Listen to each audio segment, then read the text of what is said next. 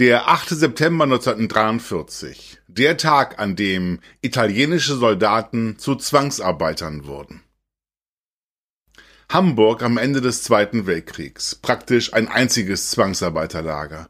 Rund 500.000 Menschen, verschleppt aus ihren Heimatländern, schuften zwischen 1939 und 1945 unter erbärmlichsten Bedingungen in Industrie- und Gewerbebetrieben oder müssen Trümmer beseitigen. Viele verhungern, nehmen sich aus Verzweiflung das Leben oder sterben bei alliierten Luftangriffen, denn in die Luftschutzkeller dürfen sie nicht. Am schlechtesten werden sowjetische Gefangene behandelt, in den Augen der Nazis Untermenschen. Nur noch eine Gruppe gibt es, die in der Gefangenenhierarchie auf ähnlich niedriger Stufe steht, Italiener. Ausgerechnet Italiener. Da ist zum Beispiel Luigi Cataneo, ein Kfz-Mechaniker, geboren im August 1913 in Mailand. 1943 wird der italienische Soldat von der Wehrmacht festgenommen und nach Hamburg gebracht, wie tausende seiner Kameraden auch. Er wird eingesperrt in einem Zwangsarbeiterlager, das sich im elften Stock des Heinrich-Bauer-Hauses Schützenpforte 11 befindet. Cataneo stirbt am 1. Januar 1945 im Alter von nicht mal 32 Jahren.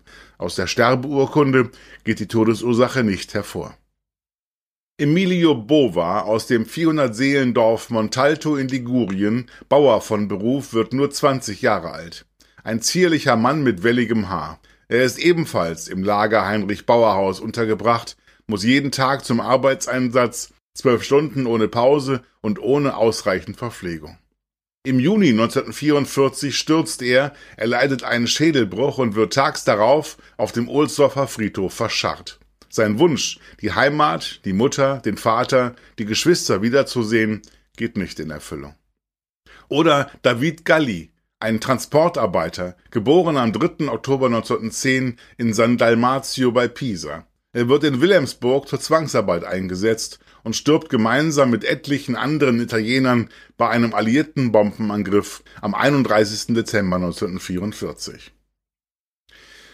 Die Liste der italienischen Gefangenen, die im Arbeitseinsatz in Hamburg sterben, ist lang, sehr lang. Pietro Basselli wird nur 23 Jahre alt, Giuseppe Di Fini 26, Sante Frisan 25, Luigi Fuzzi 21, Lucia Giordano 18, Antonio Libralesso 32, Salvatore Fatti 23, Giuseppe Rosigetti 34. Wir könnten noch viele weitere Namen aufzählen, alles junge Männer, die ihr Leben noch vor sich haben. Womöglich ist der Tod für sie sogar eine Erlösung, denn Hamburg stellt für italienische Gefangene so etwas wie die Hölle auf Erden dar.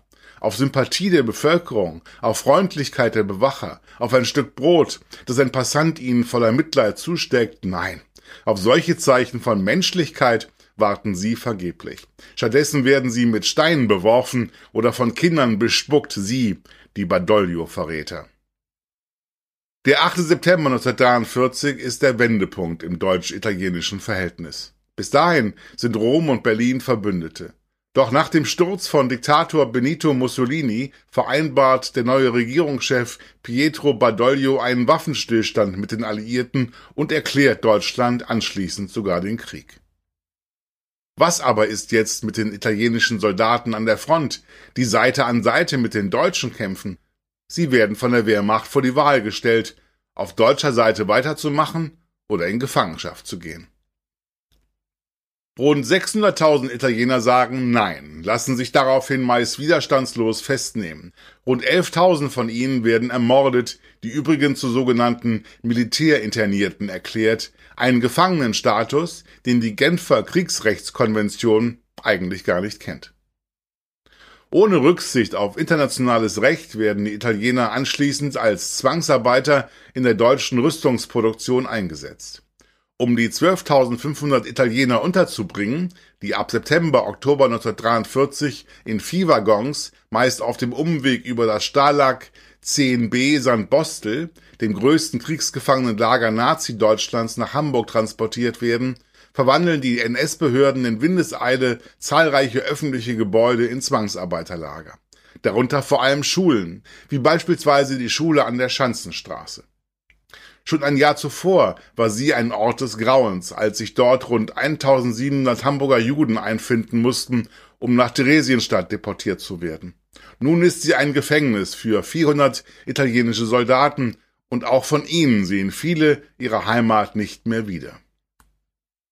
Nahezu jedes im Krieg noch nicht zerstörte und nicht genutzte Gebäude in der Stadt mieten die NS-Behörden im Herbst 1943 an, um Platz für Italiener zu schaffen. Auch das Kontorhaus des Heinrich Bauer Zeitschriftenverlags gehört dazu. Für Verleger Alfred Bauer ist die Mietzahlung der Stadt eine willkommene Einnahmequelle, denn aufgrund von Papiermangel steht sein Betrieb damals ohnehin still.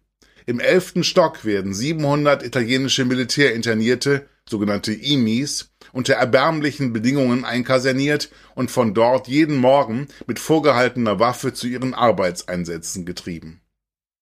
Holger Artus, ehemaliger Mopo-Betriebsratschef und Mitbegründer der Initiative Kein Vergessen im Kontorhausviertel, hat im Staatsarchiv die Firmen recherchiert, die zwischen 1943 und 1945 Italiener zur Zwangsarbeit einsetzten. Ergebnis die Liste liest sich wie das Who is Who der Hamburger Wirtschaft. Bayersdorf, Diekerhoff und Wittmann, Philipp Holzmann, HEW, Hamburger Hochbahn, Hamburger Wasserwerke, Rudolf Otto Meyer, H.O. Persil, August Prien, Raab Karcher, Strom- und Hafenbau, Blom und Voss und die Stadtreinigung. In insgesamt 500 Firmen sind die Italiener damals tätig. Das bekannte Bekleidungshaus C&A gehört übrigens auch dazu.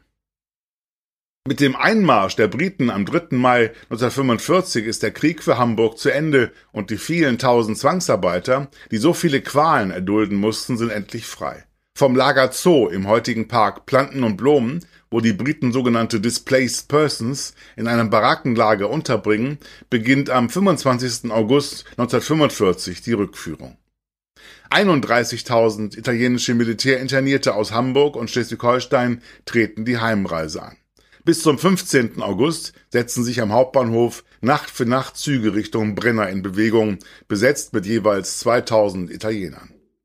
Rund 50.000 Imis überleben den Aufenthalt in Deutschland nicht. Eine Entschädigung, wie Berlin sie in den Jahren 2000 bis 2007 aufgrund internationalen Drucks an überwiegend osteuropäische Zwangsarbeiter bezahlt, bekommt von ihnen keiner.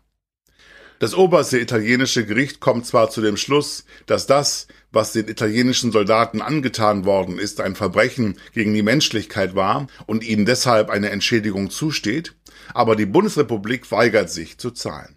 Nach deutscher Rechtsauffassung sind die IMIs keine Kriegsgefangenen gewesen und deshalb gibt's auch kein Geld. Tausende von Unternehmen haben vom Dritten Reich, von Krieg und Holocaust profitiert. Zwei von ihnen C&A Brenningmeier und der Heinrich Bauer Verlag. Die Firma C&A, eigentlich ein niederländisches Unternehmen, hat sich schon vor 1933 an die Nazis angebiedert und in ihren Filialen bewusst keine Juden beschäftigt. Nach der Machtübernahme Hitlers betont das Unternehmen, wie arisch es doch sei. C&A macht bei der Arisierung jüdischen Besitzes gnadenlos mit. Als beispielsweise in Bremen die jüdische Besitzerin eines Textilhandelshauses gezwungen wird, weit unter Wert zu verkaufen, nutzt C&A die Gelegenheit und schlägt zu. Die Immobilie samt Geschäft wird übernommen. C&A schreckt auch nicht davor zurück, tausende Insassen des Ghettos Litzmannstadt in Lodz als Schneider zu beschäftigen und sie Uniformen für die Wehrmacht produzieren zu lassen. Um die ganze Wahrheit zu erfahren, beauftragte C&A 2015 den Historiker Mark Spörer damit, die Firmengeschichte zu erforschen. Inzwischen gibt es ein Buch, das rückhaltlos darstellt, wie sehr das Modeunternehmen gemeinsame Sache mit den Nazis machte. Soweit ist der Heinrich Bauer Verlag, heute Bauer Media Group, noch nicht. Lange hat das Unternehmen, das im Dritten Reich mit der Funkwacht eine der größten Rundfunkzeitschriften herausgab, vehement bestritten, irgendwas mit der NS-Diktatur zu tun gehabt zu haben. In der schriftlichen Firmenhistorie klafft bis heute zwischen 1927 und 1945 ein riesiges Loch, so als hätte es diese Zeit nicht gegeben. Erst als 2020 im Staatsarchiv Dokumente auftauchten, die belegen, dass das Unternehmensgebäude in ein Lager für 700 italienische Militärinternierte umgewandelt worden war, gegen Miete, versteht sich, und außerdem Verleger Alfred Bauer von der Arisierung jüdischer Immobilien profitierte, hat ein Umdenken eingesetzt. Die Bauer Media Group will nun auch einen Historiker beauftragen, die Firmengeschichte aufzuarbeiten. Derzeit werde Quellenmaterial gesichtet und katalogisiert, zur Firmensprecherin Imke Weiland zur Mopo. Im zweiten Schritt werde eine Analyse und Evaluation der Quellen mitsamt Einbettung in den historischen Kontext folgen. Hamburg Freihaus testen Sie die Mopo als digitale Zeitung. Fünf Wochen für nur fünf Euro. Jetzt bestellen unter www.mopo.de slash testen.